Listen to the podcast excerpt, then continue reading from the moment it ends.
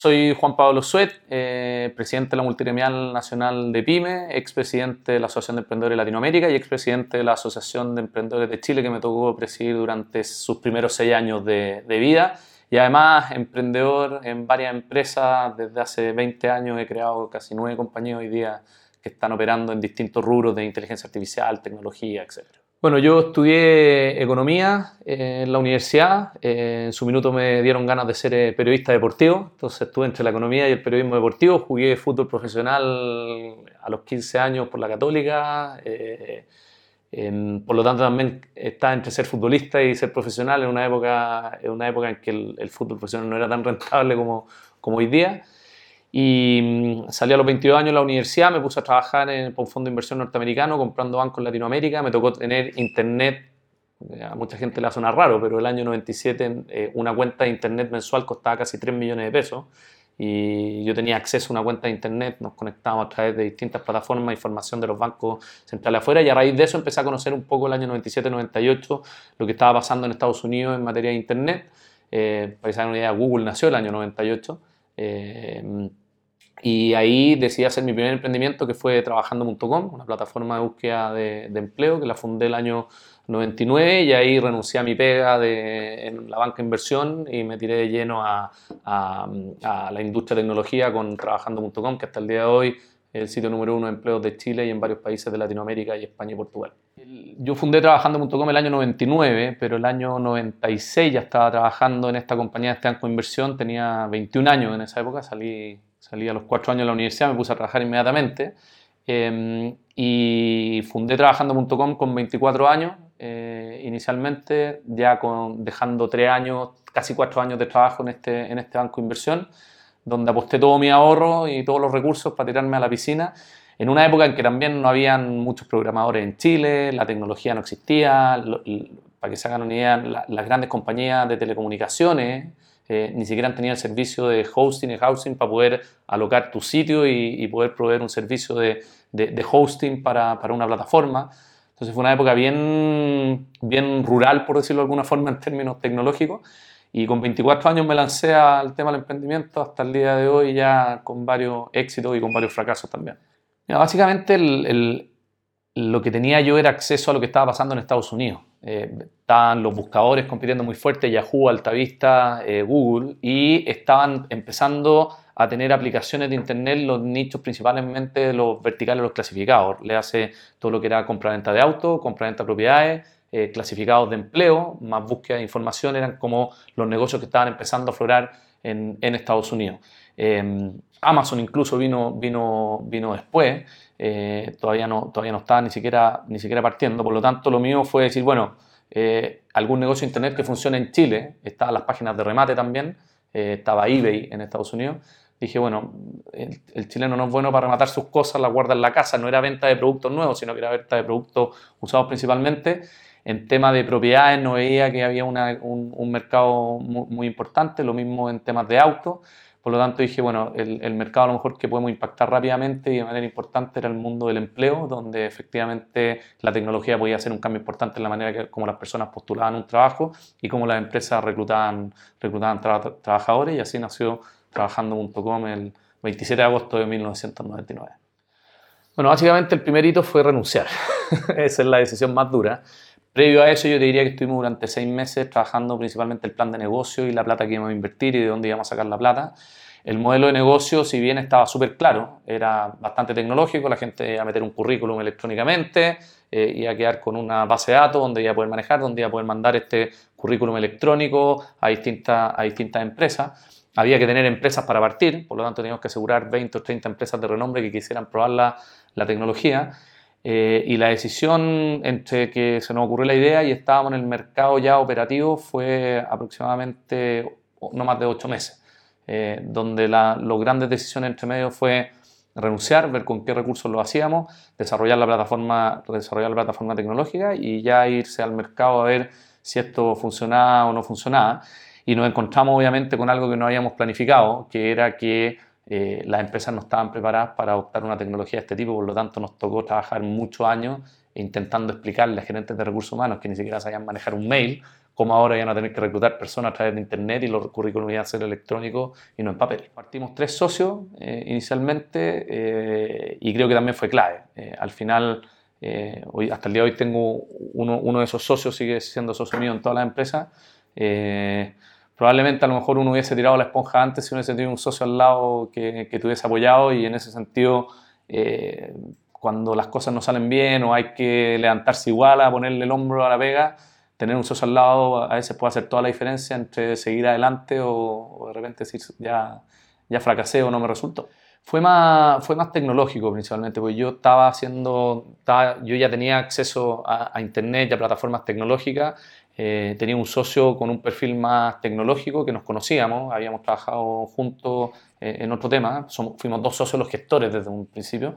Eh, por lo tanto, la elección fue muy complementaria en términos de para qué era bueno cada uno. Y yo era bueno más para llevar en el fondo la compañía y todo el área comercial y mi socio era mejor para organizar todo lo que iba a ser la estructura tecnológica, la arquitectura, etc. Y eso se dio natural. Y al final de cuentas, em, esa fue la forma en que en el fondo dijimos, bueno, podemos ser, eh, podemos ser buenos socios. No éramos dos comerciales que no teníamos idea de tecnología, sino que había uno muy, muy eh, eh, potente en el tema tecnología y yo que tenía más eh, skill en temas financieros y comerciales. Primero nos financiamos con, con las 3F, Friends and Family and Fools, y, y uno mismo primero. los dos veníamos de trabajar bastante tiempo en distintas, en distintas empresas corporativas. Pero después vino el minuto en el año 2000, ya casi un año después, donde empiezan a explotar las .com, empiezan a llegar los sitios de remate, empiezan a salir todo. Y ahí te diría que a diferencia de lo que hoy día fue bastante fácil, porque nosotros fuimos, entre comillas, el primer sitio de internet en promocionarse en Chile. ¿no? 27 eh, de agosto del 99 tú buscas para atrás y no había nadie, nadie haciendo publicidad de somos un sitio de internet, en esa época era trabajando.cl, me acuerdo que lanzamos con publicidad las micro, con, con, con, con esas típicas publicidades que, que uno compra en las micro, y la gente no entendía por qué había un sitio web promocionándose en, en una micro. Entonces,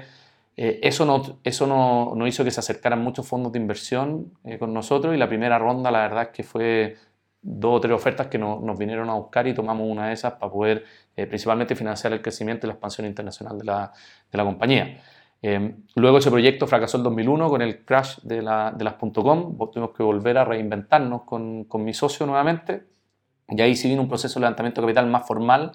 que se, que se coronó ya, la compañía era rentable en Chile, tenía bastante ingreso, y donde se coronó con la entrada del Mercurio a la propiedad de la compañía y con la entrada del Banco Santander, que invirtió 10 millones de dólares para todo lo que era la apertura trabajando.com en, en, en Iberoamérica que fueron 10 millones de dólares que invertimos el año 2008 y que fue lo que generó ya la, la re expansión internacional de la, de la compañía. Los inversionistas fue más fácil porque vino como la fiebre del oro, entre comillas, de invertir en .com y eso pasó el año 2000 y nosotros ya llevábamos un año de gestión y de estar en el mercado, por lo tanto eh, había mucho interés por apostar por Internet en esa época. Eh, fue una fiebre bastante importante, por lo tanto los recursos que que, se destinaron por parte de los inversionistas era fácil financiar un proyecto o una, una, compañía. Lo que fue muy difícil y que nos tomó cerca de cuatro años fue eh, la adopción de esta tecnología por parte de las empresas. O sea, la empresa estaba a recibir currículum en papel, había gente que revisaba papeles, no, no entendían cómo esto iba a hacer que le postularan los mejores postulantes, etc. Y yo te diría que nos tocó hasta el año 2002, 2003 poder, eh, ya cuando empezamos a trabajar con la universidad, en la universidad también se tecnologizaron, empezamos a, a crear plataformas en línea con todo el mundo laboral, sea universidades, cámaras de comercio, municipalidades, etcétera, donde ya las empresas se dieron cuenta de que esta era la forma que venía en el futuro para poder eh, reclutar. Pero no fue fácil porque principalmente quienes manejaban la gerencia de recursos humanos en esa época era gente que no tenía mucho conocimiento de tecnología, era muy averso a tomar o a implementar tecnología en su área por lo tanto, algo que pensamos que nos iba a tomar un año nos tomó casi cuatro. En su minuto, el apoyo tomar la, para tomar la decisión fue 100%. O sea, al final eh, yo estaba soltero, tampoco era que tenía una mochila muy grande que, que, administrar. Sí me estaba jugando todo mi ahorro en crear la compañía, eh, ahorros de tres años de trabajo. Em, y, y, en ese minuto fue, fue obviamente un 100% apoyo de amigos y familia. El problema vino que el año 99, en, en, abril de 2001, quebramos. Teníamos 40 empleados, tuvimos que despedir a todo el mundo, quedamos mi socio y yo, tuvimos que reinventarnos y ahí un poco la familia te empieza a decir, ¿no? bueno, tenéis que volver a emplearte, teníais una carrera antes, etc. Y gracias a Dios no le hicimos caso y tuvimos, yo te diría que yo tuvimos casi dos años y medio sin pagarnos un sueldo. Eh, viviendo sin, sin, plata, literalmente. Tuvimos que volver a ir a la casa de nuestros papás. Eh, entonces fue un periodo bien duro donde eh, la decisión era o emplearte y tener un buen sueldo y vivir bien, o seguir apostando por una compañía sin tener ni uno, ya no te queda ni un ahorro. Eh, habíamos vendido nuestro auto, o sea, era, era, era una decisión no menos. Bueno, hoy día mirando en retrospectiva, la verdad es que la decisión fue positiva, pero fueron dos años bien duros, donde siempre estuvimos ahí en tiralla floja de si volver a emplearte o seguir apostando por, por tu compañía. Yo sabía que el modelo era increíble, estaba funcionando en Estados Unidos, estaba cambiando la forma de hacer en Estados Unidos, por lo tanto nosotros sabíamos que era un tema de cuestión de tiempo. Eh, nosotros sabíamos que el modelo de negocio sí resultaba, el tema era que no estaban dando los plazos que uno creía, o sea, no era que estuviéramos vendiendo un producto que a nadie, le interesaba. Nosotros sabíamos que si estaba resultando en otros países, tarde o temprano iba a tener que resultar en Chile. Por lo tanto, eso fue lo que nos mantuvo vivos y la capacidad de poder eh, aguantar eh, dos años sin, sin, recibir ni un peso, eh, sin ahorro, y que eso fue lo más, lo más complicado, eh, tener que trabajar en, en, otras cosas, o haciendo clases en la universidad, o tener otros, entre comillas, pololitos para poder, que sea, echarle benzina cuando te prestaban un auto, invitar a, a comer a alguna mujer para salir cosas de ese tipo, pero, pero lo que nos mantuvo firme fue que nosotros veíamos que en el resto de los países estaban creciendo mucho estos, estos portales y, y que tarde o temprano iban a ser eh, exitosos. Nosotros dimos vuelta al modelo de negocio y dijimos, bueno, eh, aquí era partir por el huevo o la gallina. Nosotros habíamos partido por la gallina, que era toda la gerencia de recursos humanos que implementaran esta tecnología. Y dijimos, bueno, vamos a primero a crear los huevos. Y eso era convencer a las universidades de que todos sus egresados tenían que salir a hasta a, entre comillas, ofrecerse al mercado laboral, pero a través de una plataforma tecnológica. Entonces, durante un año hicimos, le, implementamos portales de empleo a 45 universidades en Chile, de 50, o sea, todas. Todos los alumnos y exalumnos empezaron a meter sus datos curriculares ahí con el sitio de su universidad y nosotros en el fondo después empezamos a ir a, las grandes compañías, Coca-Cola, Entel, etcétera, y le dijimos, bueno, Ahora, si usted publica un aviso en su sistema, este automáticamente se replica en 40 universidades y le van a postular ingenieros, periodistas, psicólogos de todos lados. Este aviso se está viendo ahora a un clic automáticamente en la Católica, en la Chile, en la Lozano, en todas las universidades del país. Y lo mismo después hicimos con municipalidades para el sector de la construcción y para empleados, a lo mejor empleos menos calificados. Eh, y empezamos en el fondo a decir, bueno, aquí está la base de datos, aquí está la gente, llámela, publique un aviso para ellos. Eso fue un poco la, la estrategia y al final yo te diría que las empresas que eran muy reacias a implementar esta tecnología no les quedó otra. Eh, cuando, eh, no sé, Coca-Cola vio que Pepsi estaba publicando un aviso en toda la universidad y se estaba posicionando como empresa para trabajar, dijo, bueno, yo también tengo que estar ahí y empezaron en masa a, adoptar nuestra tecnología. Aquí estamos hablando año 2001-2002, ya con la empresa donde estábamos mi socio y yo nuevamente reinventando el negocio, pero ahí fue cuando ya hicimos, tratamos de dar vuelta al modelo y dijimos, bueno, vamos a, generar la necesidad. Y generar la necesidad era tener, ojalá, un millón de chilenos con sus currículum digitalizados disponibles para las empresas. Hoy día trabajando junto con una empresa que vende el orden de 20 millones de dólares y tiene casi 8 millones de chilenos en su datos, tiene más de 40 millones de personas a nivel iberoamericano, pero caso chileno que vende cerca de 20 millones de dólares y estos 8 millones de personas. El año 99 te diría que quedamos, cuando partimos teníamos una base de datos de 20.000 personas. Eso fue lo que logramos los primeros tres meses. Los tres primeros años llegamos a tener una base de datos de 200.000 personas, para que te una idea. Y a partir del 2003-2004, cuando implementamos estas alianzas con universidades, municipalidades, etc., logramos nuestro primer millón de personas al año 4 recién. Y de ahí ya empezó a crecer la tasa hasta llegar a los 8 millones. Ya al año siguiente crecíamos a tasas del 50-70%. A los 10 años ya teníamos casi 3 millones y medio de chilenos buscando trabajo. Y hoy día con 20 años ya casi todo el mundo que está buscando empleo tiene, tiene un currículum o en trabajando.com o en los mil sitios de alianza estratégica que tiene trabajando.com, que es su misma tecnología, pero con el look and feel o con la marca de una universidad, un municipio, una cámara, etc. Yo creo que persistencia principalmente. Al final, nosotros sí estuvimos dos años amenazados de votar esto porque no había resultado. Eh, la, capacidad de, la capacidad de poder esperar y darle vuelta a tuerca al modelo de negocio eh, lo que me ha tocado después de ver en, el resto de los años, hoy día yo participo en, nueve empresas con socios que hemos fundado, nueve distintas empresas en rubros de inteligencia artificial, energía, eh, construcción, etc. Básicamente yo te digo que es eh,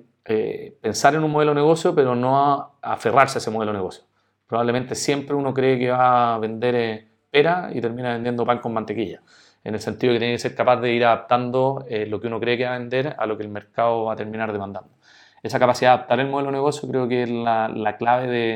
de, lo que se me ha repetido en el resto de los negocios, donde hemos iniciado un, un proyecto en el área de inteligencia artificial pensando que vamos a vender A y ese A termina mutando un producto Z, absolutamente nada que ver, que es el que realmente quiere, quiere el mercado. Y este go-to-market es un poco a veces el que, el que muchas empresas fallan, que dice yo creo que voy a vender esto, me sé con esto y sé que esto es lo que necesita el mercado y no, y no adaptar el producto a, a lo que realmente se ve. Bueno, entre Friends and Family siempre tuvimos casos de ejemplos a seguir y gente que nos no, no, no, ayudó, no ayudó mucho. Eh, cuando tomamos la decisión, cuando entró el Banco Santander con la inversión de 10 millones de dólares y fuimos a abrir operaciones en 11 países, incluyendo España y Portugal, sí ahí tuvimos muy buenos mentores, gente muy importante, salimos emprendedores de Endeavor y a través de Endeavor conseguimos estas mentorías que fueron clave, yo te diría, para lo que fue la expansión internacional y pasar a ser una compañía de un millón y medio de dólares en venta, una compañía de 35 millones de dólares en venta. Primero yo creo que hay que tener un modelo de negocio probado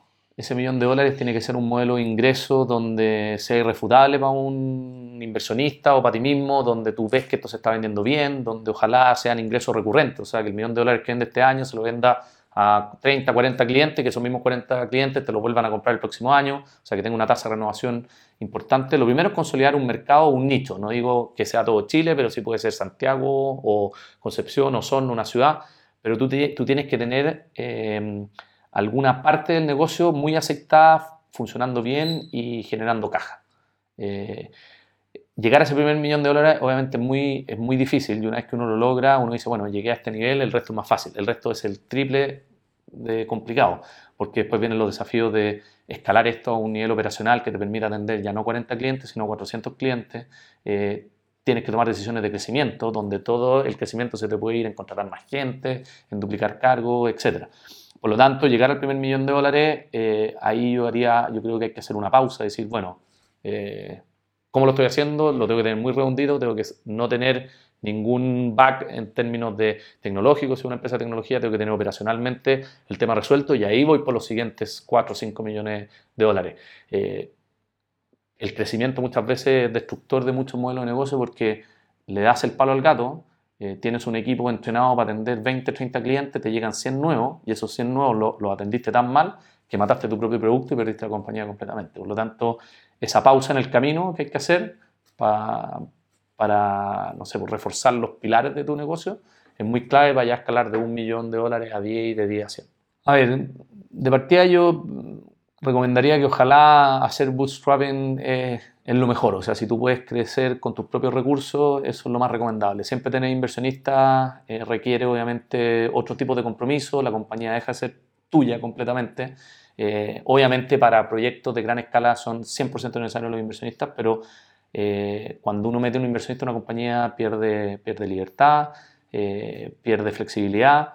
eh, y hay que ver muy bien a qué inversionista meter. Inversionistas de corto plazo que están buscando una salida rápida terminan destruyendo las compañías. Inversionistas que quieren que el próximo año ya esté generando dividendos, rentabilidades, son, son inversionistas que te terminan presionando de tal nivel que uno termina perdiendo el foco en la operación y en la compañía y termina trabajando para hacer informes para inversionistas y para poder cumplir con ellos, etc. Esos inversionistas sentados en el directorio pueden ser muy nocivos cuando no entienden el modelo de negocio y lo único que quieren son resultados y no saben esperar. Yo hubiese tenido inversionistas con trabajando.com y trabajando estaría cerrado porque no han sido capaces de esperar cuatro años que el modelo pudiera adoptarse como tecnología a nivel de, a nivel de mercado. Por lo tanto, el inversionista tiene que ser alguien que te acompañe a mediano o largo plazo. Ojalá sean inversionistas más eh, tipo fondos de inversión privado, que son, son personas que no se están jugando toda la vida, sino que tienen eh, de sus 100 pesos para invertir, quieren 20 invertirlo en capital de riesgo, están dispuestos a esperar un negocio 2, 3 o 5 años sin necesidad de que te estén exigiendo resultados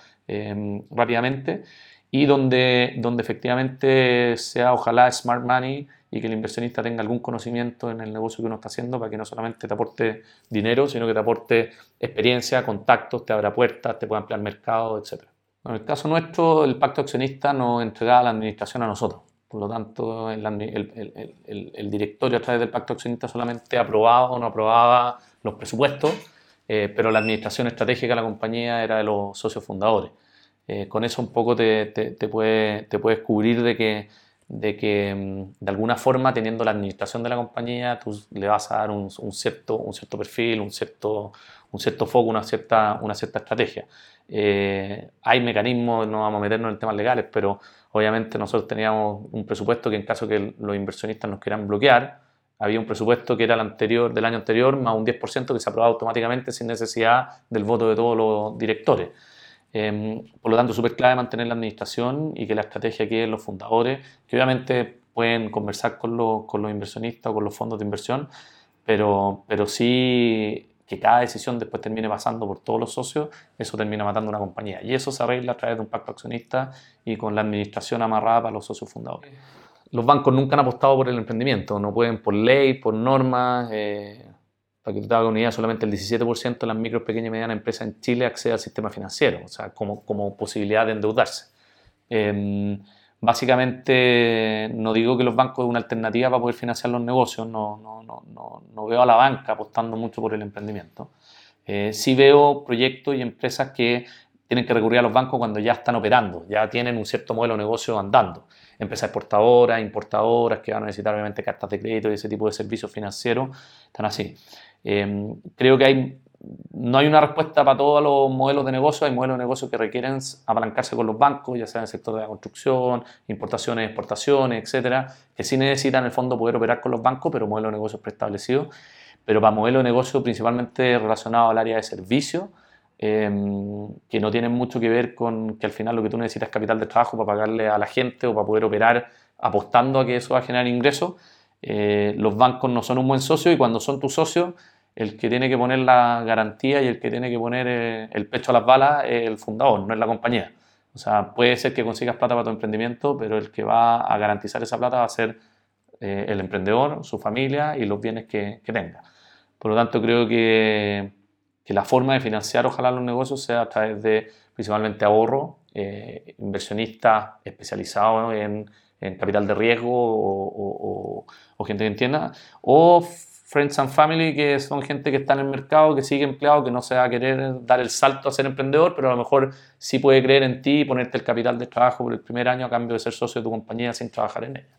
Eh, bueno, Corfo y Cercotec son obviamente parte importante del ecosistema de emprendimiento, son una alternativa no menor a financiar proyectos a través de las distintas líneas que tienen hoy día de apoyo a la innovación, al emprendimiento, scale, etc. Cercotec a un nivel más bajo, pero también importante. Em, pero si tú miras la cantidad de fondos que, que, aloca Corfo o Cercotec al mundo del emprendimiento, estamos hablando que no impactan más allá del 5%. En Chile existe 1.800.000 emprendedores, existen más de 1.012.000 micro, pequeñas y medianas empresas, eh, negocios constituidos. Se dice que hay otros 600.000 en el mercado informal de empresas que no están formalizadas. Por lo tanto, si tú mides la cantidad de fondos que hoy día eh, distribuye Corfo y Cercotec para el emprendimiento, son montos muy bajos. El resto pasa principalmente por fondos propios,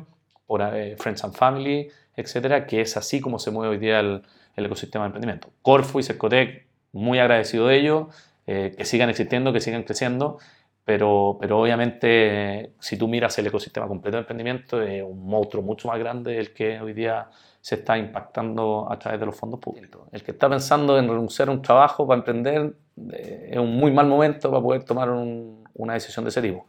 Eh, creo que la situación actual de Chile, pase lo que pase en materia política, en resultados del plebiscito, vienen dos años de incertidumbre muy grandes. O sea, salga la opción A o la opción Z, acá van a haber dos años de incertidumbre que van a impactar de manera importante. Para los que ya están emprendiendo, ya están con sus compañías día a día, nos llegan casos de gente que está vendiendo un 50, 60% menos, emprendedores del rubro gastronómico, eh, eh, comercio, etc. Por lo tanto, em, estos dos años obviamente van a ser eh, muy decisivos en si esos emprendedores siguen viviendo literalmente o terminan perdiendo sus compañías. Em, el consejo es sacar el paraguas, aguantar el chaparrón lo más posible,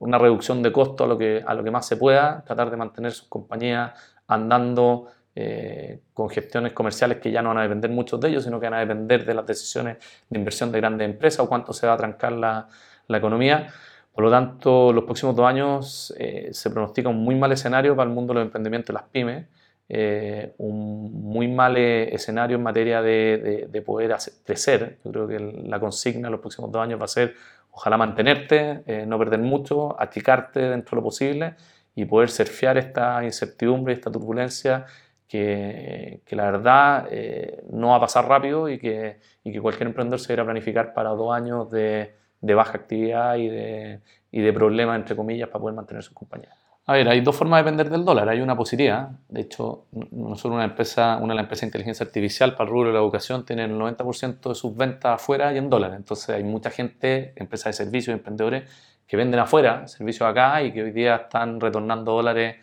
8.40 o a 8.50 y, obviamente se están beneficiando. El problema es cuando tienen los costos en dólares y obviamente eso es más complicado. Creo que la gran enseñanza que se puede sacar ahí es que a veces eh, las empresas que tienen los costos en dólares y dependen en gran parte de ese, de ese costo está, está, dolarizado, en tomar seguros de cambio y en trabajar con los instrumentos financieros que te permiten proyectarte en, en materia de una compañía sana. Eh, emprendedores que traían productos y sabían que este año tenían que comprar, no sé, 200 mil dólares en, en, distintos productos eh, y no se cubrieron por alzas del dólar, ya sea alza o baja, eh, tratando de ganar un poco de plata si es que bajaba, eh, creo que hoy día están bastante complicados. O sea, quienes tienen sus costos en dólares, la verdad es que son compañías que están enfrentando una incertidumbre mucho mayor, no solamente en las bajas las ventas bajas la actividad, sino que costos que probablemente van a ser muy difíciles de, de mantener. Y la enseñanza de eso es que independiente de cuál sea tu negocio, si depende de algún factor externo, ese factor hoy día existen instrumentos financieros para poder minimizarlo o anularlo y que son seguros de cambio, donde hoy día tú dices, bueno, me voy a asegurar de que hoy día el 2019 o el 2020, perdón, el 2021, eh, voy a comprar todo mi insumo para hacer mi negocio a un dólar de 7.50. Y tú haces tu negocio en 7.50. si se fue a 700, perdiste, pero bueno, hiciste tu negocio a 7.50, si se fue a 900, ganaste porque al final no dependiste de vaivenes que no, no dependen de ti. Tener factores externos que afectan tu, tu negocio es el peor escenario. Al final no controlas tu negocio, sino que tu negocio depende de un virus o un estallido social como lo que nos está pasando ahora. Ahí tenemos otro problema con la banca, eh, porque obviamente las comisiones bancarias, sobre todo para, para los emprendedores que operamos afuera, son, son enormes. O sea, hoy día tú tienes bancos que se llevan el 5% de tu venta solamente por diferencia de cambio y el SWIFT que tú tienes que traer las platas para pasarlo a pesos chilenos. Por lo tanto, es muy caro operar hoy día en la industria financiera para poder vender afuera. Eh, un emprendedor que hoy día eh, importa productos en dólares, por ejemplo, eh, opera, opera a través de operaciones de cambio o con un banco o con alguien. Eh, probablemente el ejecutivo de ese banco le va a poder ofrecer un seguro de cambio, le va a poder ofrecer esto, estos sistemas donde tú te comprometes a comprar una cierta cantidad de dólares a un determinado precio y ese contrato tiene una contraparte donde dice yo, ok, yo me comprometo a venderte los dólares a ese determinado precio y el banco el que hace de garante o el fondo de inversión o hay distintas instituciones, Credicor, BTG, etcétera, que, que, son garantes de, ese diferencial de cambio, por lo tanto, cuando tú te tengo que al momento comprar dólares, le dices al banco, a la institución, dice, ok, ahora necesito 50 mil dólares a 750, como me dice mi contrato, véndamelo. Tú le pagas 750, el banco le cobra a la otra persona el diferencial hasta 8.50, los otros 100 pesos se lo cobra a la otra persona porque él tiene un contrato que se comprometió a vender esos dólares a ese, a ese valor. Bueno, en la reforma tributaria actual se crearon tres regímenes tributarios que simplifican mucho la manera de pagar impuestos. De partida, antes una pyme tenía que, a través de su contador, postular en impuestos internos, acogerse a un beneficio. Hoy día los beneficios son automáticos. ¿Cuáles son esos beneficios? A diferencia de las grandes empresas. Hoy día las pymes hasta 75.000 UF, o sea, hablemos hasta casi 2.000 millones en ventas al año, van a pagar un 25% de impuesto como tasa única de impuestos. E incluso si venden menos que eso, y tú como persona natural pagarías un 15% de impuestos si sacaras toda la plata, no vas a tener que pagar el 25 y después pedir la devolución, sino que te vas a poder acoger a un sistema donde dice yo voy, a, yo voy a tributar como emprendedor, pero como persona natural, por lo tanto cóbreme la tasa a mí a cada año eh, como persona natural, no se la cobre a, mi empresa. Eh, y el otro beneficio importante, que ya es un poco más técnico, es que a las pymes les pasaba que eh, tenían la misma, la misma regla del juego las grandes empresas, por lo tanto, cuando los socios, a un socio le iba bien de una pyme y retiraba esa plata, esa plata, el impuesto que pagó esa empresa, no era un crédito o no, era, o no servía para descontar los impuestos que tenía que pagar la, la persona, sino que solamente una parte de ellos lo podía utilizar, por lo tanto había un desincentivo para que las pymes reinvirtieran las platas, siguieran creciendo, etc. Hoy día esa, esa tasa de impuesto es 100% descontable o es crédito para el impuesto de, de los emprendedores. Eso te permite eh, trabajar tranquilamente de, tomando una decisión de si, ese, si este año ganaste 50 millones de pesos con tu empresa, reinvertirlo, seguir apostando por el crecimiento y el próximo año retirar esos 50 millones porque e, ese crédito para poder pagar impuestos como persona natural va a seguir existiendo para siempre. Es un beneficio para la reinversión, es una simplificación en la forma de tributar y para los emprendedores más pequeños, hablemos de ventas hasta 200, 300 millones al año, eh, ya no van a tener que pagar un 25% sobre las utilidades que, generen, sino que van a tener que pagar año a año un 10%, por ejemplo, y no van a tener que solicitar la devolución y esperar a lo mejor 8 meses para que te devuelvan, te devuelvan los impuestos. Eso a grandes rasgos, los beneficios, más otras cosas más técnicas que, que no viene al caso explicar ahora. El mundo de las micro, y pequeñas empresas emplean a casi 4 millones de trabajadores en Chile. Las grandes empresas emplean a otros 4 millones. Eh, muchas veces la autoridad no ve la importancia de muchos emprendedores que efectivamente emplean a dos o tres personas muchos emprendedores a veces tienen un negocio gastronómico donde tienen tres garzones más un cocinero, son cuatro personas, creen que no aporta. Pero cuando tú ves que hay 200 o 300 mil emprendedores en el rubro de la gastronomía, con dos o tres personas, estás hablando de un millón de trabajadores en total. Entonces, el, el, el, aporte, el microaporte que hace cada emprendedor, cuando se te caen las ventas, cuando entramos en estos niveles de incertidumbre, eh, y tú despides uno o dos trabajadores y te quedas con los otros dos, eso llevado a nivel agregado es un impacto muy importante en la economía y que hoy día se está empezando a reflejar con los niveles de tasas de desempleo que vamos a ver en los próximos seis meses.